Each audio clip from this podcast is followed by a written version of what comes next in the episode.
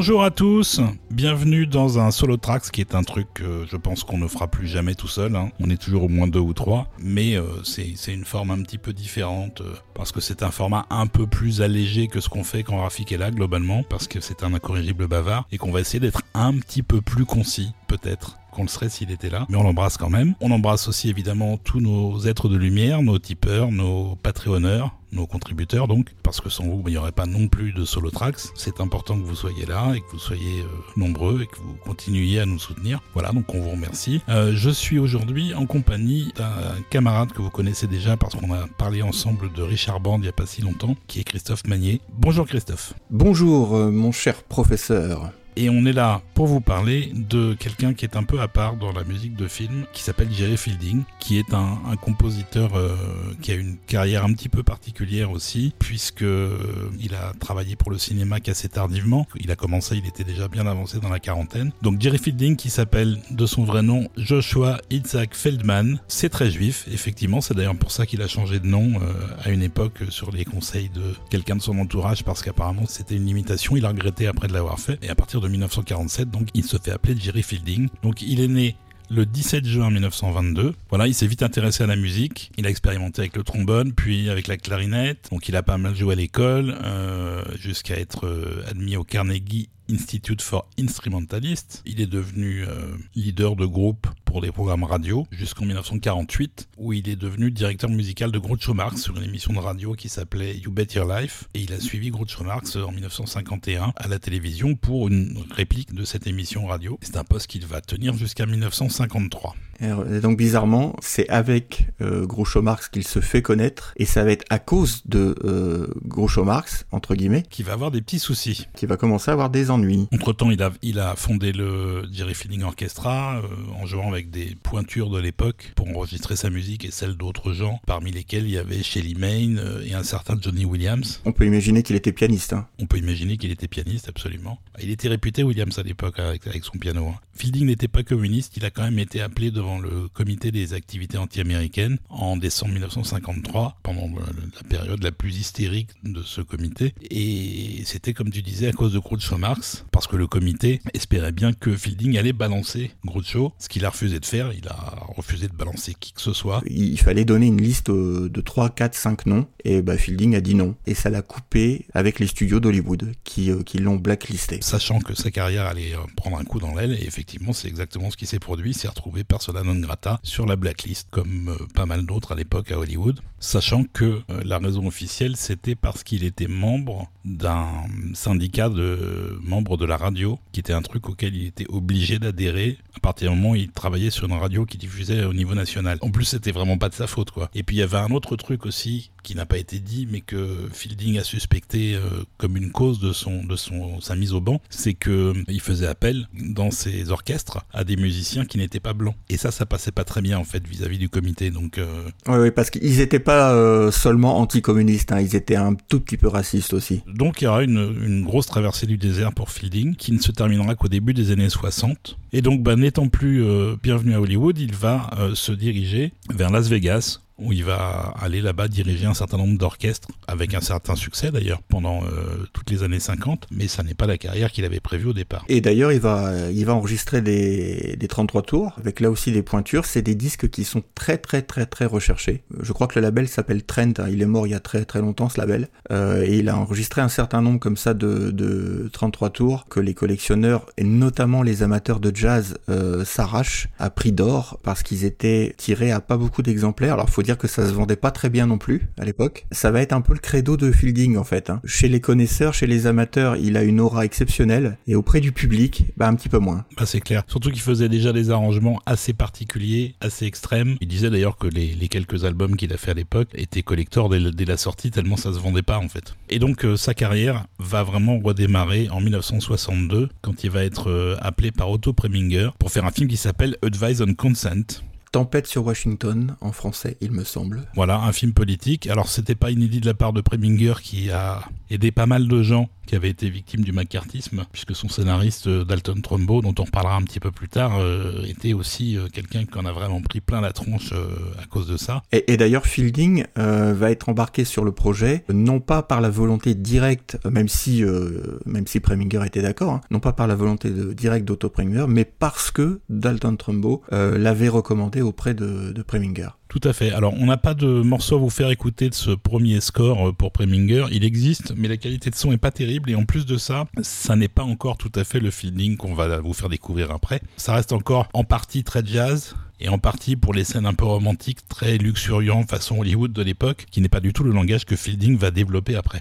C'est quand même une porte pour Fielding, euh, d'abord pour euh, injecter du, jazz, le jazz qu'il aime, même si c'est pas encore le jazz un peu expérimental qui va le faire connaître euh, auprès des amateurs. Ça reste du jazz un peu mainstream, avec, comme le disait Olivier, des moments plus romantiques, un petit peu sucrés, ce que Jerry Fielding va très très vite abandonner. Alors, euh, il va continuer à travailler un petit peu pour le cinéma, mais pas des choses de très grande envergure. Euh, et surtout, il va beaucoup travailler à la télévision, euh, en particulier sur des séries qu'on connaît bien encore aujourd'hui, puisqu'il a fait deux épisodes de la série Star Trek, la série classique, dont le fameux épisode avec les Tribbles. Et il a également travaillé sur Mission Impossible, où il a fait pas mal d'épisodes. Et il se fait un petit nom comme ça à la télé, mais c'est pas encore des choses très visibles. Là où il va commencer à marquer les esprits, alors à la télé, hein, c'est par un show qui va avoir beaucoup de succès, qui s'appelle Stalag 13 Hogan's Heroes dans la langue de Shakespeare, et qu'on connaît en France sous le titre Papa Schulz. Alors c'est une marche euh, militaire un peu décalée, c'était le souhait des, des, producteurs de la série. Tout le monde connaît cette petite marche militaire humoristique et décalée, qui va quand même lui mettre un, un petit pied dans le, dans le milieu et qui va l'asseoir. Il va avoir une sorte de visibilité un peu accrue. Voilà, ça c'était en 64, je crois. C'était en 64, ouais. C'est à, partir de là que Fielding va commencer à pouvoir ouvrir des portes qui lui étaient juste, jusque-là euh, un peu fermées. Et puis, il rencontre Sam Peckinpah à l'occasion du tournage d'un show euh, de la série ABC Stage 67 en 1966 et ils s'entendent plutôt bien. Le petit show euh, en, question euh, s'intitule Noon Wine, donc comme le dit Olivier, réalisé par Sam Peckinpah et, Fielding va débarquer sur le projet. Alors c'est pas Peckinpah pour le coup hein, qui est allé le chercher, on, on lui a imposé. Et c'est ça qui va mener à leur première collaboration au cinéma trois ans plus tard sur un petit film qui s'appelle La Horde The Wild Bunch, en 1969. Et là, c'est Pekinpa donc il va chercher Fielding. Le producteur Phil Feldman n'est pas d'accord du tout. Il veut la Chiffrine. Il y a un énorme fight entre les deux. Et puis finalement, Pekinpa euh, arrive à faire euh, passer son désir. Et Fielding est embauché sur la Horde Sauvage. Quelques semaines plus tard, euh, limite, Pekinpa le regrette. Oui, parce que Peckinpah au départ, il veut euh, pas un score euh, orchestral traditionnel, il veut plutôt de la guitare, de la musique mexicaine, pas d'orchestre. Et Fielding, qui, si vous n'avez pas encore compris, est quelqu'un qui a une vraie tête de bois, comme Peckinpah d'ailleurs, ne fait jamais de concession vis-à-vis de ce qui est demandé. Euh, il est là pour servir le film, mais par contre, il a une vision et sa vision est presque inaltérable en fait. À partir du moment où le film lui dicte que c'est ça qu'il faut faire, il va le faire. Et il va se battre avec toute personne qui est pas d'accord avec lui. Ce sera toute sa carrière. C'est vraiment, vraiment quelqu'un qui est très têtu et qui est très euh, intègre vis-à-vis de sa propre vision du métier de compositeur de film. Et donc lui, il veut un orchestre. Il pense que c'est un orchestre qu'il faut. Et donc ça se passe très très mal avec euh, avec Peckinpah. Et c'est à ce moment-là que Phil Feldman va prendre sa défense parce qu'il a été impressionné par les premiers trucs qu'il a entendus de, de Fielding entre temps euh, depuis qu'il travaille sur le film. Et, et donc Peckinpah va voir le producteur et lui dit euh, oh là là euh, grosso modo, euh, c'est pas bon, ça me va, ça me convient pas. Ce que Fielding fait, ça me convient pas. Euh, moi, j'avais demandé Mexico et en retour, euh, Fielding m'a collé Vienne. Ce sont les, propos rapportés par Fielding. Euh, je l'avais déjà raconté parce qu'on en a déjà parlé, je crois, dans l'émission qu'on avait fait sur les génériques de films avec Rafik et David. Et donc à ce moment-là, Pekinpa a terminé le tournage de La Rente Sauvage et il est en train de tourner la, la, balade de Cable Hog, qui est le film qui suit. Fielding prend carrément l'avion pour aller au Nevada rejoindre Pekinpa. C'est la plus grosse engueulade de leur vie, et sachant qu'il y en a eu un paquet après, Pekinpa dit Moi je veux des guitares, et, et, en réponse, Fielding lui balance une chaise dans la tronche. Quoi. Donc euh, c'est quand même assez compliqué comme relation. Et Pekinpa va finalement le laisser faire ce qu'il a en tête parce qu'il est impressionné par le, degré de passion du mec en fait. Et ça va déboucher sur une collaboration qui va durer euh, quand même presque toutes les années 70 sur euh, six films. Donc euh, c'est la première collaboration vraiment importante Jerry Fielding avec un réalisateur. Et puis, ils vont vraiment avoir une relation euh, extrêmement orageuse, mais très fraternelle aussi. Peckinpah, euh, qui est quelqu'un de très euh, nomade, squatte régulièrement chez Fielding pendant des jours et des jours, à boire et à fumer des joints. voilà, c'était un mec extrême, hein, Peckinpah. Donc, et Fielding, il avait pas de problème avec ça en fait. À partir du moment où on touchait pas à sa vision artistique du truc, tu pouvais faire ce que tu voulais, il s'en foutait.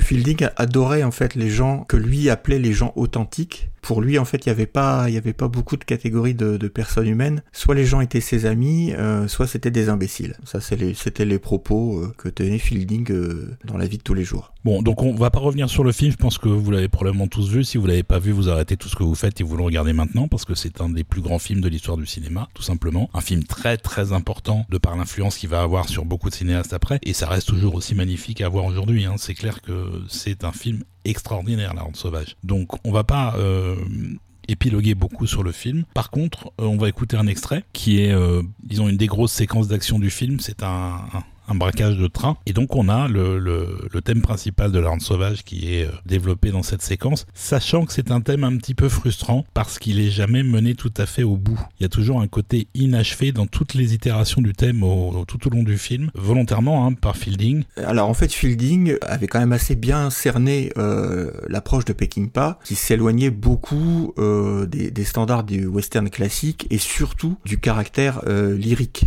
que peut avoir le, le western parfois. Et du coup Fielding s'est refusé, même dans les séquences qui pourtant aurait pu s'y prêter à faire de, un lyrisme euh, trop trop prononcé sur les scènes d'action et envoyer euh, envoyer un gros thème euh, qui s'entend et qui se développe facilement. Il s'est refusé à ça. Ceci dit, il le fait donc volontairement. C'est un vrai jeu de piste. Si on écoute attentivement le morceau, vous allez voir à quel point c'est structuré et à quel point, alors certes, comme le dit Olivier, c'est frustrant parce que le thème, on ne l'entend pas d'une manière continue dans son développement. Il est haché et il est tellement euh, collé à l'image qu'il en devient indissociable en fait. Voilà, donc on écoute ça, ça s'appelle Assault on the Train and Escape, et ça déchire sa race.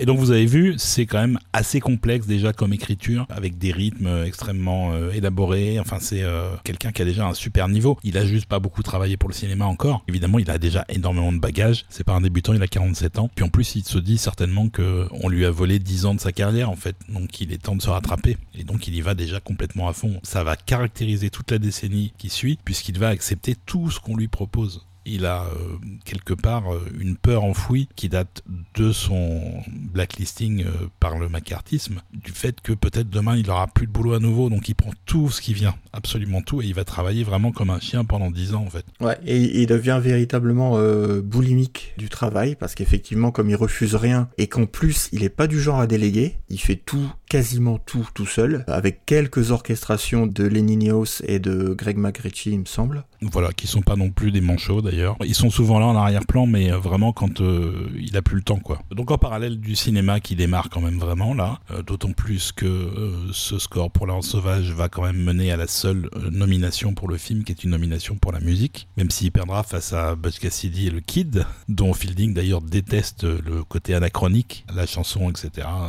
pour lui, ça, ça n'a rien à faire dans un western en fait. Mais il aura quand même une première nomination aux Oscars dès son premier film un peu visible, quoi. Donc c'est quand même pas mal. Et donc en parallèle, il travaille aussi pour la télé. Et le, prochain projet dont on va parler, c'est un téléfilm qui s'appelle Hunters Are for Killing, euh, réalisé par Bernard Girard. Ça sonne français, je ne sais pas s'il est français. Donc c'est un téléfilm avec Port Reynolds, qui joue un ex-convict, un ex-prisonnier qui rentre dans sa, sa ville natale, avec aussi Melvin Douglas et Suzanne Pléchette. C'est là qu'on va commencer à, à avoir le, le, le, son Fielding, le son jazzy de Fielding, avec des inflexions un peu funk.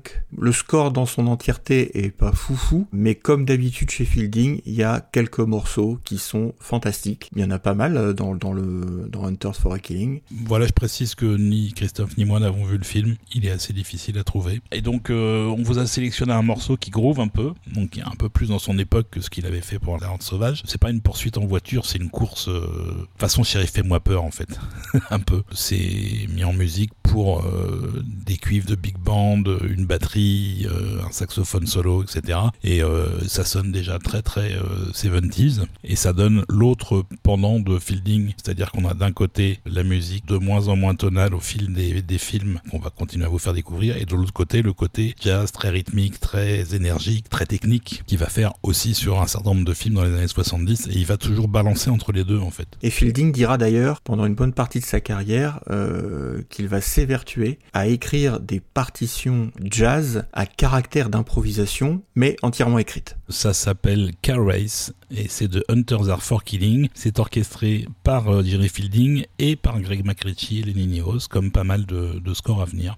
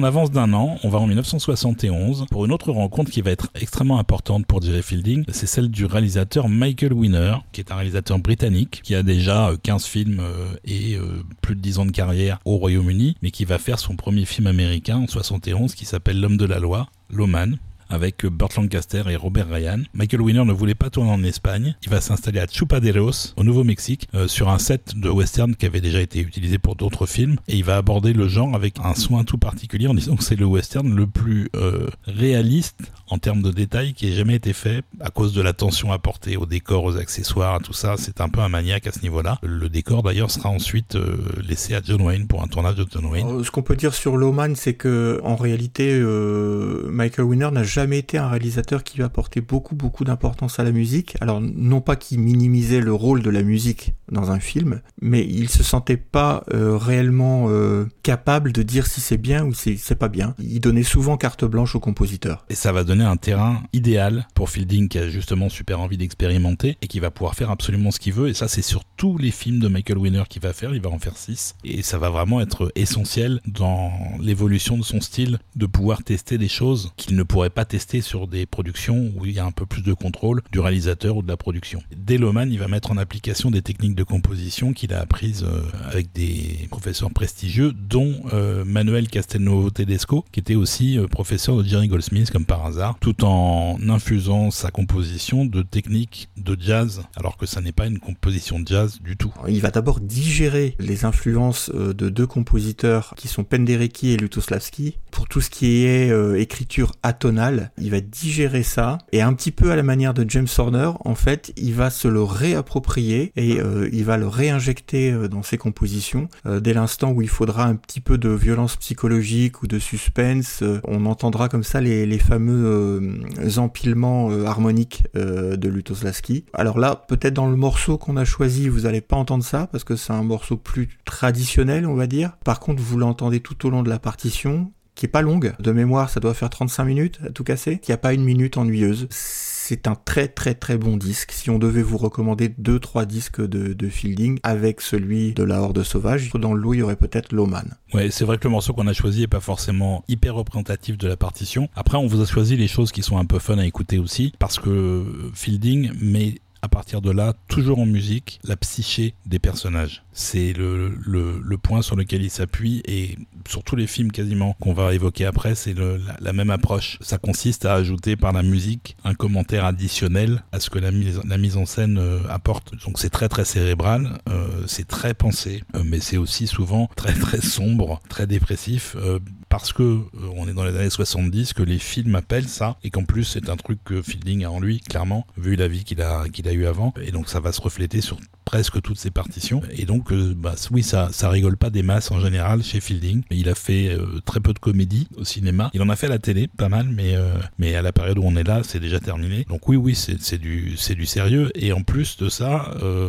ce qu'on disait, c'était que sur La Rente Sauvage, il avait déjà commencé un petit peu à pervertir le son coplandesque traditionnel du western. Là, c'est encore un pas de plus dans la direction opposée pour, pour Loman. Pour résumer le film, rapidement, c'est un Marshall, joué par Burt Lancaster, qui euh, arrive dans, un, dans une petite ville pour arrêter sept hommes qui travaillent pour un, gros propriétaire local et qui ont tué un peu par accident un vieil homme euh, dans la rue de la ville. Sauf que le patron de ces gens-là, lui, pense que tout peut s'arranger par l'argent. Euh, il a d'ailleurs acheté le shérif local. Et le Marshall, lui, il n'est pas comme ça du tout. il est noir et blanc. Si t'es pas gentil, t'es méchant. Un peu comme Jerry Fielding finalement. C'est ça, c'est ça un petit peu. Et ça va se terminer par un carnage évidemment, puisque le mec a aussi ses démons et qu'il va zigouiller tout le monde en fait. Alors c'est peut-être pas un film extrêmement euh, important euh, dans l'histoire du cinéma, loin de là. C'est bien fait, ceci dit, c'est carré. C'est pas extrêmement rythmé. En revanche, on peut peut-être vous inciter euh, à aller voir le générique qui fait à peu près 5 minutes où le rôle narratif est entièrement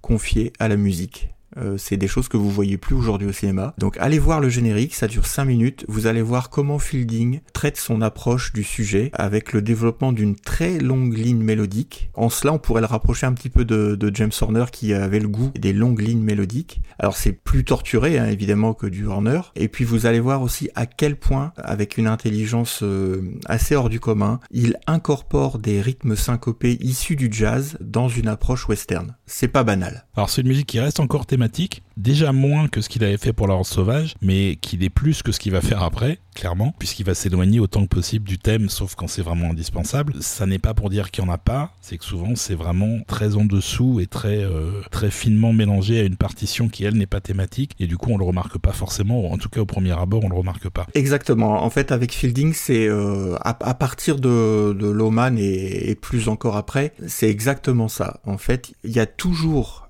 un thème, une ligne mélodique, sauf quelques exceptions, il faut écouter attentivement, il faut gratter. C'est pas à la surface, c'est un peu exigeant parfois pour l'auditeur. Quand vous avez trouvé la clé, euh, c'est quand même gratifiant. Et donc c'est une musique sans compromis déjà. C'est aussi un moment important pour Fielding parce que ça va être enregistré à Londres au studio CTS avec un ingé son qui s'appelle Dick Louzet qui euh, va être son seul ingé son quand il enregistre à Londres. Il enregistrera beaucoup à Londres. Il a trouvé son âme sœur en termes de prise de son pour arriver à un son extrêmement euh, précis extrêmement soigné déjà pour l'époque. C'est souvent nettement au-dessus de la moyenne de, des années 70 en termes de prise de son, parce que Fielding est un maniaque qui attache une importance euh, énorme à chaque détail, chaque instrument, chaque percussion. Et donc ça va très bien se passer avec cet ingé son, il travaillera toujours avec lui dès qu'il peut le faire en fait. Et Fielding dira, euh, moi quand j'écris trois notes pour la clarinette euh, au milieu d'un morceau qui fait 4 minutes, je veux que ces trois notes de clarinette, on puisse aussi les entendre. Euh, et c'est pour ça qu'il se, qu'il se tournera, euh, comme tu dis, à chaque fois qu'il va enregistrer à Londres, vers euh, Richard Luzet, parce que c'est le guy in town, comme on dit, qui arrive à capter ça. Il y a une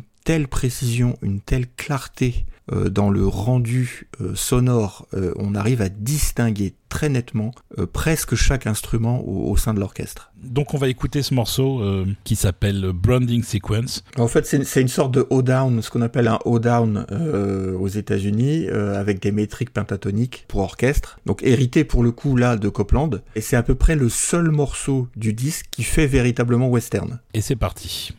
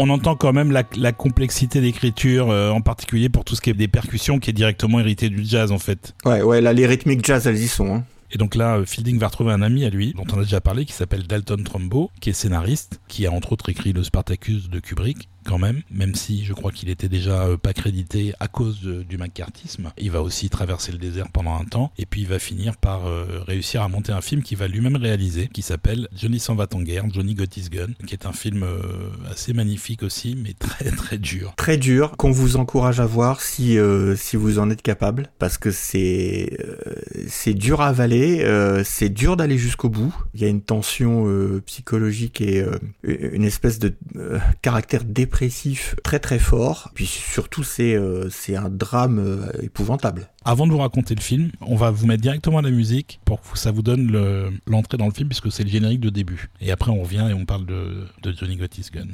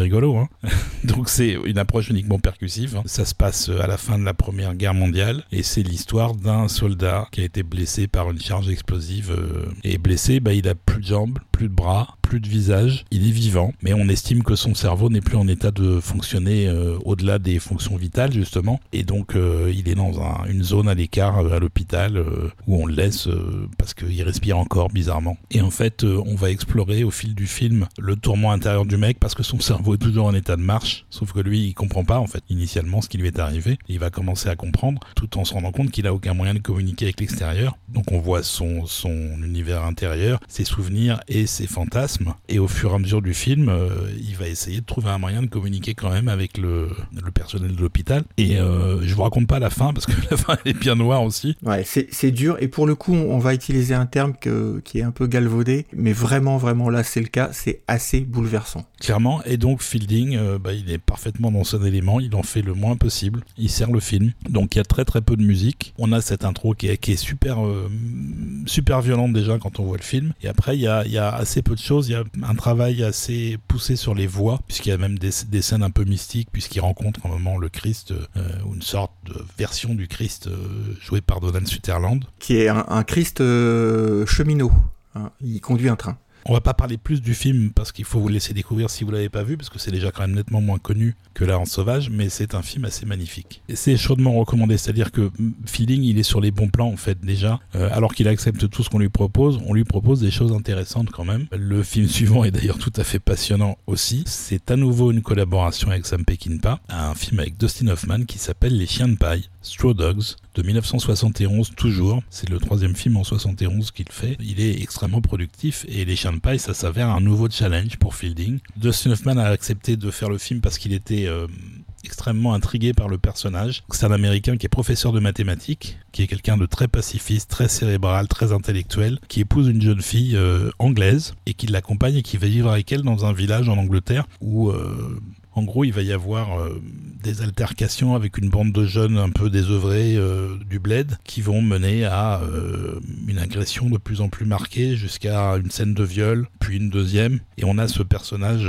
très cartésien qui va totalement basculer vers un côté presque primitif, préhistorique, et qui va littéralement buter tout le monde en fait, alors qu'il est pacifiste au départ. Et le film a été d'ailleurs très controversé parce qu'il a été vu comme étant une glorification de la violence, alors que c'est pas vraiment ce que Peckinpah avait en tête, mais que pour dénoncer quelque chose comme ça, il fallait le faire de manière un peu hardcore. En plus, Peckinpah, il faisait jamais rien sans être hardcore, donc euh, encore une fois, c'est pas c'est pas un film rigolo, c'est un film très très tendu, très euh, violent physiquement mais aussi psychologiquement. Et ça se ressent beaucoup euh, à la fois dans le dans la réalisation et le plan narratif adopté par Peckinpah parce qu'à l'époque déjà il s'entend de, de, moins en moins bien avec les, les grands pontes d'Hollywood. Alors il est, il est pas aidé non plus par ses films précédents parce que bien qu'ils aient une certaine patte et ils aient un, un cachet particulier euh, surtout aujourd'hui auprès des connaisseurs, euh, ce sont des films quand même qui n'ont pas rencontré un succès public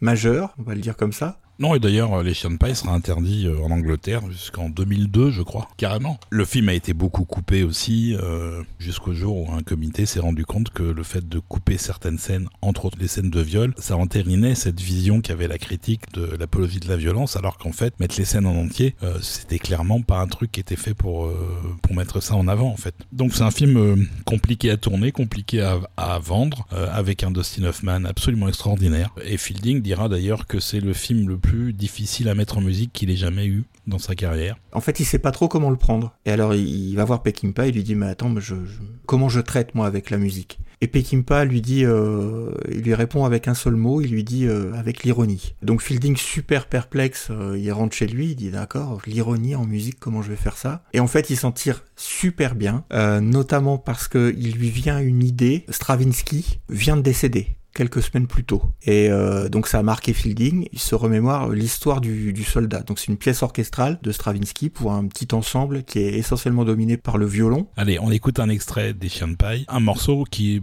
plus ou moins au début du film, pas tout à fait au début, mais dans la première partie, qui s'appelle Peeping Toms. Ce sont des gens qui regardent le couple de Hoffman et euh, Susan George, donc son épouse, euh, en train de faire l'amour euh, par la fenêtre.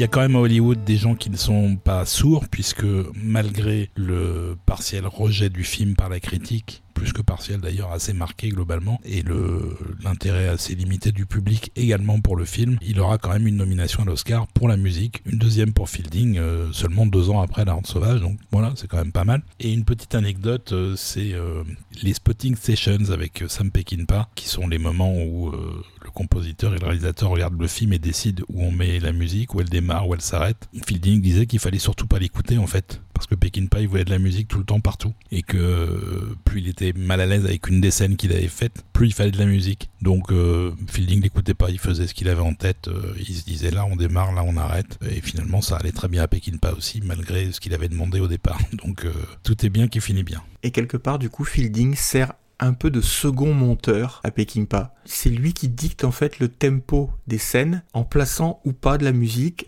euh, en décidant de la terminer à tel endroit, de la commencer à tel endroit, comme tu disais, et puis à l'intérieur comme ça de la moduler, presque sans influence de Peckinpah en fait dans la séquence la, plus longue musicalement du film, c'est la, c'est la, je crois que c'est le, double viol, le deuxième, il me semble, que subit euh, l'épouse d'Hoffman. Euh, c'est une séquence qui doit durer 7-8 minutes. En fait, Fielding, euh, à l'intérieur du morceau, a mixé à part, enregistré à part et mixé à part les trombones. Et en fait, il les descend d'un demi-temps. Donc si vous écoutez le morceau, vous allez voir, il y a une espèce de malaise qui vient du fait que votre oreille, elle est attirée par quelque chose d'autre. Elle, ne reste pas à cause des trombones qui sont mixés en dessous du tempo normal. Oui, quelque chose de pas normal en fait. C'était un orfèvre en termes de composition, euh, même si c'est pas très sexy euh, et en tout cas pas suffisamment pour être reconnu du grand public. Et donc euh, là, on va on va enchaîner sur l'année suivante où il y a aussi pas mal de choses avec un film qui a été tourné avant Les Chiens de paille. Donc c'est un film qui s'appelle The Night Commerce, le corrupteur en français. C'est à nouveau un film de Michael Winner et c'est une préquelle du Tour d'écrou de Henry James, euh, donc préquelle quelque part du film qui a été fait en 1961, qui voit euh, les enfants euh, avec entre autres le jardinier et la gouvernante qui vont les hanter dans le dans le Tour qui là sont encore vivants et ça nous raconte justement comment ils sont morts. Et c'est un film extrêmement pervers, un mélange de, de romance et d'horreur qui navigue sans cesse entre amour et haine. C'est assez difficile à résumer et puis d'ailleurs on va pas Tu l'as bien résumé, et d'ailleurs Fielding, musicalement, traduit ces deux aspects-là. Sachant que le, morceau qu'on a choisi est quand même un peu plus léger que ce qu'on a écouté pour euh, les chiens de paille, puisqu'il s'agit du générique de début qui est quand même assez bucolique. C'est une sorte de scherzo euh, un peu euh, pastoral, comme tu disais, un très léger et vif, où les cordes et le piano comme ça se, balancent l'un à l'autre, une espèce d'élégance qui rappelle un petit peu les, les compositeurs britanniques du type Elgar. C'est extrêmement bien écrit. Je mets au défi les bons pianistes s'il y en a parmi qui nous écoutent, de pouvoir reproduire euh, la, partie piano. Amusez-vous. Voilà, donc on va écouter le morceau qui est le main title et puis on revient après pour euh, parler un petit peu du film.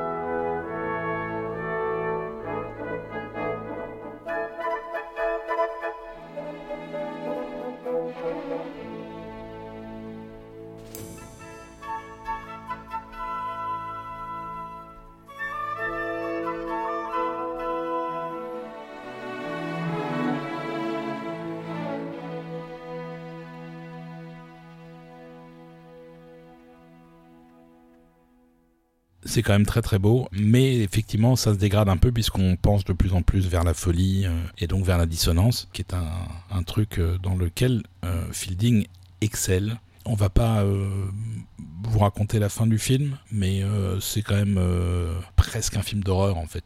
Fielding était ultra fier du score.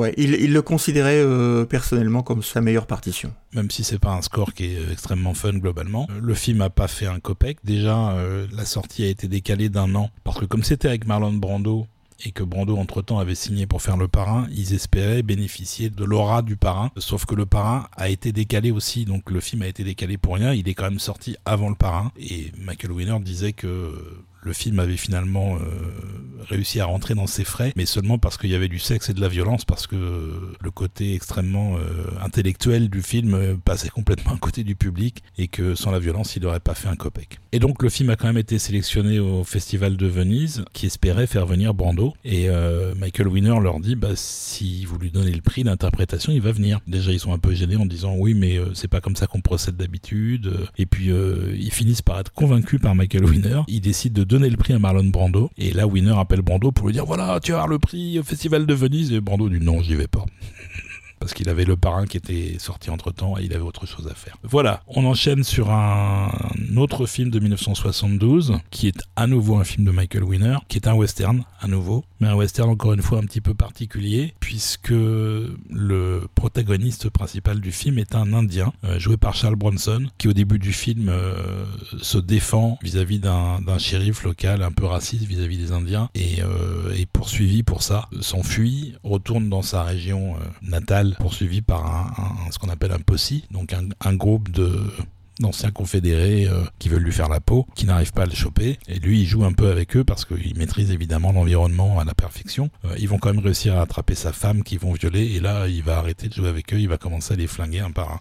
c'est un film ultra violent. Euh, c'est l'époque hein, de pas mal de films assez hardcore. 72, il y a eu French Connection, tout ça. Donc c'est un peu dans l'air du temps. Malgré tout, le film va quand même être pas mal vilipendé à cause de sa violence qui, pour le critique lambda, est une violence gratuite alors que le film est un évident parallèle avec la guerre du Vietnam qui est en train de se terminer à ce moment-là. Euh, c'est vraiment une métaphore en fait sur euh, comment l'homme blanc a envahi un pays qui n'était pas le sien et euh, ce faisant se fait botter le cul par le, le local. C'est vraiment ça hein, et ça a été confirmé par Michael Winner après quand il parlait du film. Voilà, mais bon à l'époque on l'a pas vu, on l'a pas cru parce que il faut toujours un peu de un peu de distance pour qu'on commence à voir les choses euh, à Hollywood. Et c'est un petit peu un film atypique dans la carrière de Michael Winner, qui est quand même un réalisateur qui aime les dialogues. Et là, pour le coup, il y en a pas beaucoup. Bronson, il est il est quand même taiseux en général dans ses dans ses Ah personnages. bah là, il est mutique. Mais d'ailleurs, il a pas besoin de parler. Parce que sa, sa vengeance, euh, elle est, elle est physique, elle est implacable, il a pas besoin de mots. Et malgré ça, il y a une, une espèce de surenchère psychologique dans chacune des exécutions euh, qu'il entreprend de faire. Et Bronson reste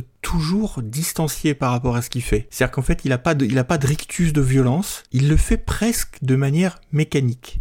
Alors, on va faire un petit jeu de mots avec un autre film qui arrivera, dont on parlera un peu plus tard. Voilà, et euh, pour vous donner un exemple des, des, des morts un peu, un peu hardcore, euh, il attache un mec avec un serpent pour être sûr que le mec soit bien bien mordu jusqu'au bout et qu'il s'en sorte pas en fait. Ça c'est juste un exemple. Donc oui, le, fi- le film est bien violent, euh, la musique aussi d'ailleurs. Fielding continue de s'éloigner de la mélodie autant que possible. Donc c'est euh, souvent assez atonal avec euh, une mise en avant de beaucoup de percussions qui sonnent en tout cas percussions un peu indiennes, côté un peu euh, couleur locale entre guillemets, côté un peu tribal. Oui, c'est ça. Et c'est des, des percussions un peu un, un peu sèches euh, avec une flûte traversière qui euh, d'ailleurs est enregistrée hors chambre d'écho. Ce qui fait que, euh, ce qui est pas naturel d'ailleurs pour la flûte traversière normalement, et ce qui fait que chaque scène illustrée avec cette musique sèche rend le terrain de jeu encore plus aride. Ouais. C'est-à-dire qu'en fait on a une impression que le désert est vraiment, c'est l'enfer en fait. C'est un peu ça. Et, euh, et donc on a choisi un morceau, encore une fois, qui est un peu éloigné du côté le plus aride du score, puisque c'est encore une scène, comme pour euh, Loman, une scène euh, impliquant un cheval. Là, ça s'appelle Indian Rodeo. Et c'est quand même pas ultra fun, mais plus vivant et plus énergique que le reste du score, en fait. Voilà, on écoute ça.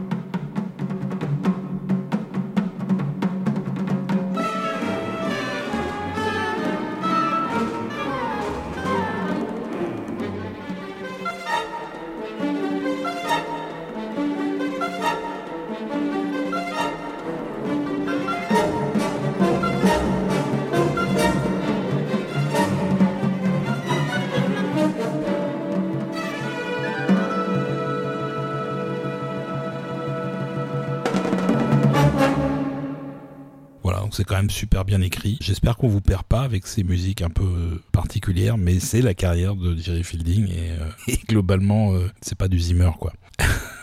c'est pas Zimmer, c'est pas les facilités à la Giorgio Moroder, bien qu'il y, y ait, des mélodies, elles sont juste pas simplistes, elles sont juste pas basées sur des enchaînements harmoniques archi rebattus, c'est travaillé, c'est très très travaillé. C'est vraiment un univers à part que celui de Fielding, comme euh, je pense que vous pouvez déjà le constater. Et on va pas s'éloigner de ça, mais on va aller un peu plus dans l'action avec le film suivant. Toujours 1972, toujours Michael Winner, c'est son troisième film à sortir dans l'année quand même. Le film s'appelle The Mechanic, le flingueur en France. Euh, c'est à nouveau avec Charles Bronson, puisque Michael Winner va faire aussi, je crois, cinq ou six films avec Bronson. Ça va être une vraie relation de travail euh, de longue durée. Donc avec Bronson et avec aussi Ian Michael Vincent, avant qu'il tourne dans Supercopter. Que de bons souvenirs. N'est-ce pas?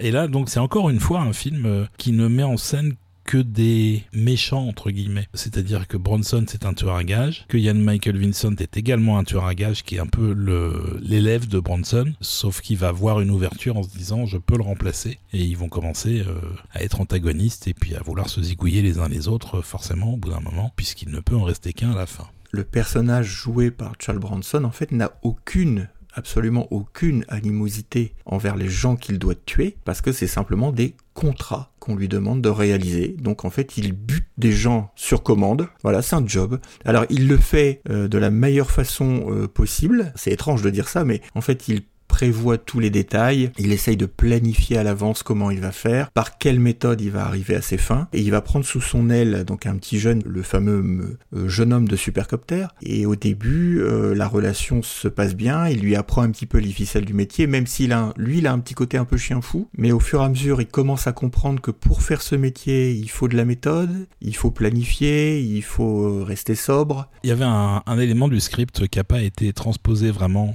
au final dans le film parce que euh, initialement c'était vraiment écrit avec un sous-texte euh, très explicitement gay. Euh, il y avait une relation entre les deux personnages qui dépassait la, relation d'amitié entre guillemets. Mais ça a froissé plusieurs comédiens qui ont été approchés pour le rôle ils ont fini par retirer tous les éléments trop explicitement gays du script jusqu'à ce que Bronson accepte et c'est pas revenu à ce moment-là dans le film. Mais initialement c'était prévu comme ça. Et d'ailleurs le film commence par une série de séquences de préparation du prochain coup de Bronson, de sa prochaine exécution, et le film est muet, il n'y a pas un dialogue pendant 16 minutes quand même, ce qui laisse euh, quand même pas mal de place pour la musique du coup. Aujourd'hui, je pense que si on fait ça, il y a les trois quarts des, du, de l'audience du cinéma qui se barrent. Ah, je pense, oui. En plus, euh, Fielding, comme il est avec Michael Winner, qu'il a carte blanche et qu'il a la confiance de son réalisateur, se sert de The Mechanic comme d'un véritable terrain d'expérimentation. Il va essayer beaucoup plus de choses, beaucoup plus extrêmes que sur les films précédents, qui vont nourrir ensuite tout ce qu'il va faire après. La Fielding euh, rentre de plein pied dans ce qu'on appelle la musique concrète presque par moments bruitiste.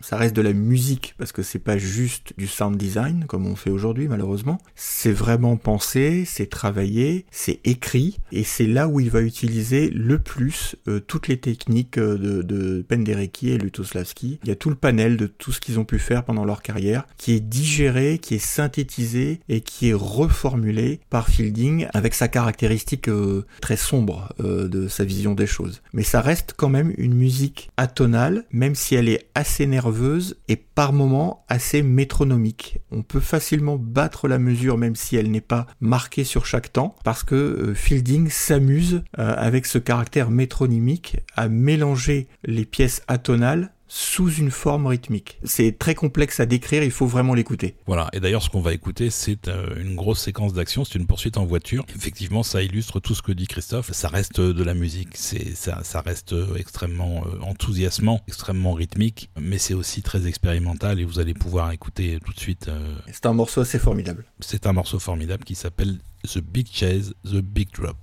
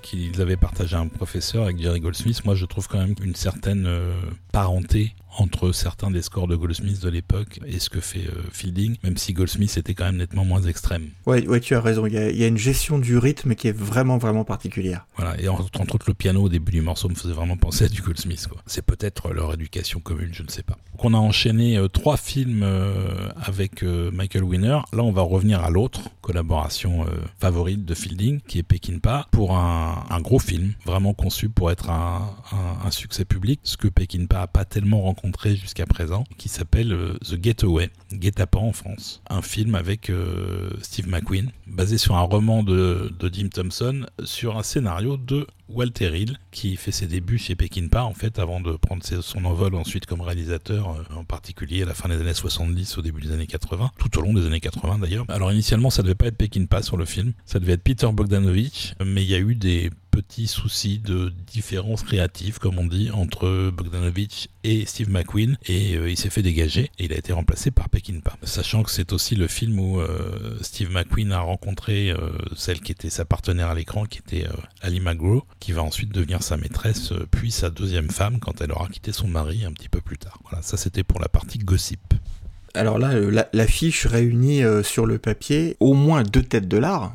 Steve McQueen, il faut le dire, c'est quand même quelqu'un de super têtu, un petit peu comme Peckinpah. Peckinpah est peut-être encore la version 2.0. Oui, et d'ailleurs ça va pas très bien se passer entre les deux. Ça va sur le tournage, mais par contrat, McQueen a le final cut sur le film il a le droit de choisir ce qui sera diffusé en salle et il va faire des changements une fois le film monté. Et Pekinpa forcément était absolument furieux parce qu'il estimait que McQueen avait choisi les plans où il avait l'air le plus cool et, pas forcément les plans qui marchaient le mieux dans le film parce que c'est quand même pas un film euh, plus glamour que ça. Hein. C'est globalement l'histoire d'un mec qui sort de prison et qui, pour payer entre guillemets le gars qu'il a fait sortir de prison avant, l'heure, il doit faire un, coup. Donc il retrouve euh, après 4 ans de, de tôle sa, sa compagne qui l'a attendu. C'est presque plus un film sur la reconstruction d'un couple qui a été séparé longtemps qu'un film de, de, de braqueur ou un film d'action. Il y a aussi ça, mais euh, le cœur du film c'est la relation du couple en fait. Et donc du coup Fielding, il a un peu pris ça à cœur aussi pour l'écriture du score, puisque sa partition elle est plus mélancolique qu'autre chose. Alors il y a des morceaux un peu de, tension très très maîtrisés, très rythmiques encore une fois, en particulier pour le braquage à proprement parler, mais euh,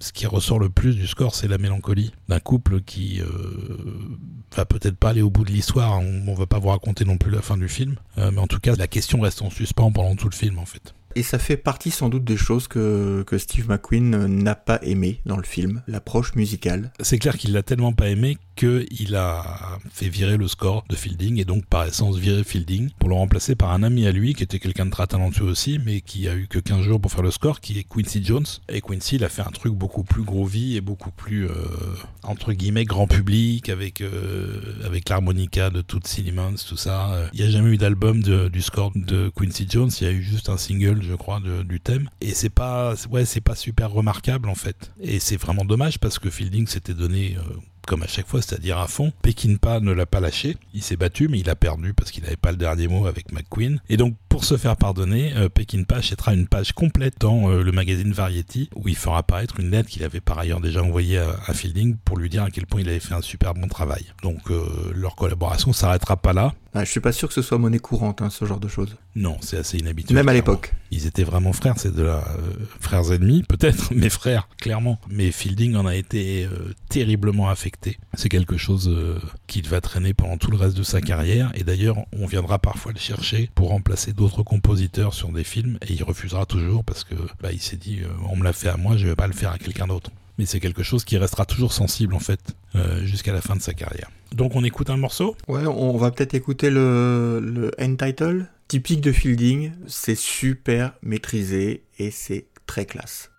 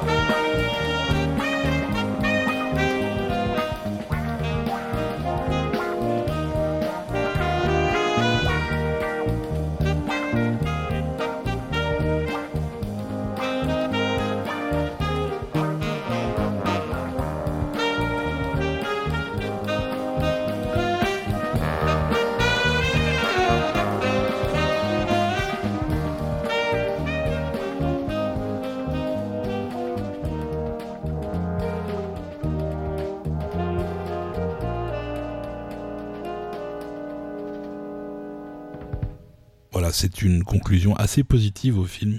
Du coup, ça vous spoil un peu la fin, ça se termine plutôt pas mal pour une fois. Mais c'est un joli morceau et, euh, ça met un petit peu de légèreté dans toute cette noirceur euh, qui l'univers de Jerry Fielding. Voilà, d'autant que la suite, euh, on va repartir en plein dedans. Hein.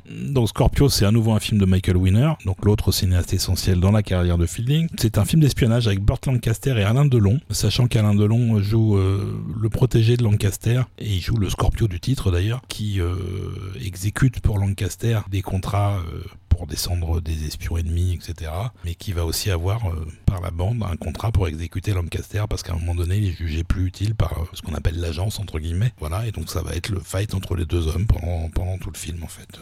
Euh, d'un point de vue personnel, c'est probablement la partition que je préfère de Jerry Fielding. D'abord, dans le film, ça marche à merveille, mais ça, on va dire que c'est 99% du temps chez Fielding, mais elle est truffée de modernité pour l'époque, il y a des mélodies à tomber par terre, euh, il y a des euh, séquences d'action d'une furie comme on en entend rarement à cette époque-là. Oui, puis il y a beaucoup, beaucoup d'action dans le film. Alors pour le coup, là aussi il y a de l'ironie. Il faut écouter ce que fait Fielding. Il fait un pastiche euh, d'un air révolutionnaire et c'est très très drôle. Il y a des morceaux d'action qui pour le coup durent assez longtemps. Vous avez des morceaux qui font facilement 7-8 minutes, qui sont des tour de force. Là, on va s'écouter euh, Into the Underground, euh, qui est un morceau absolument fantastique. Quand il avait été édité euh, chez Bay Cities, il s'appelait Hide and Seek, il était un tout petit peu plus court. Là, Intrada a chopé les bandes et a remis la main sur, sur le morceau d'origine. Vous allez voir à quel point Fielding maîtrise l'orchestre, les mouvements de cordes ahurissants, des percussions folles. C'est absolument un chef-d'œuvre. Voilà, et on va vous laisser écouter ça. On va vous remercier de nous avoir écoutés et on va vous dire à la prochaine fois pour une deuxième partie sur Jerry Fielding parce qu'évidemment on est bavard, puis on a plein de musique à vous faire écouter, donc euh, on est obligé de faire une deuxième partie encore une fois. Voilà, on espère que vous allez revenir parce qu'il y a des choses qui valent carrément le coup d'oreille aussi pour la deuxième partie. Donc euh, bah, à très bientôt, on vous embrasse. À très bientôt.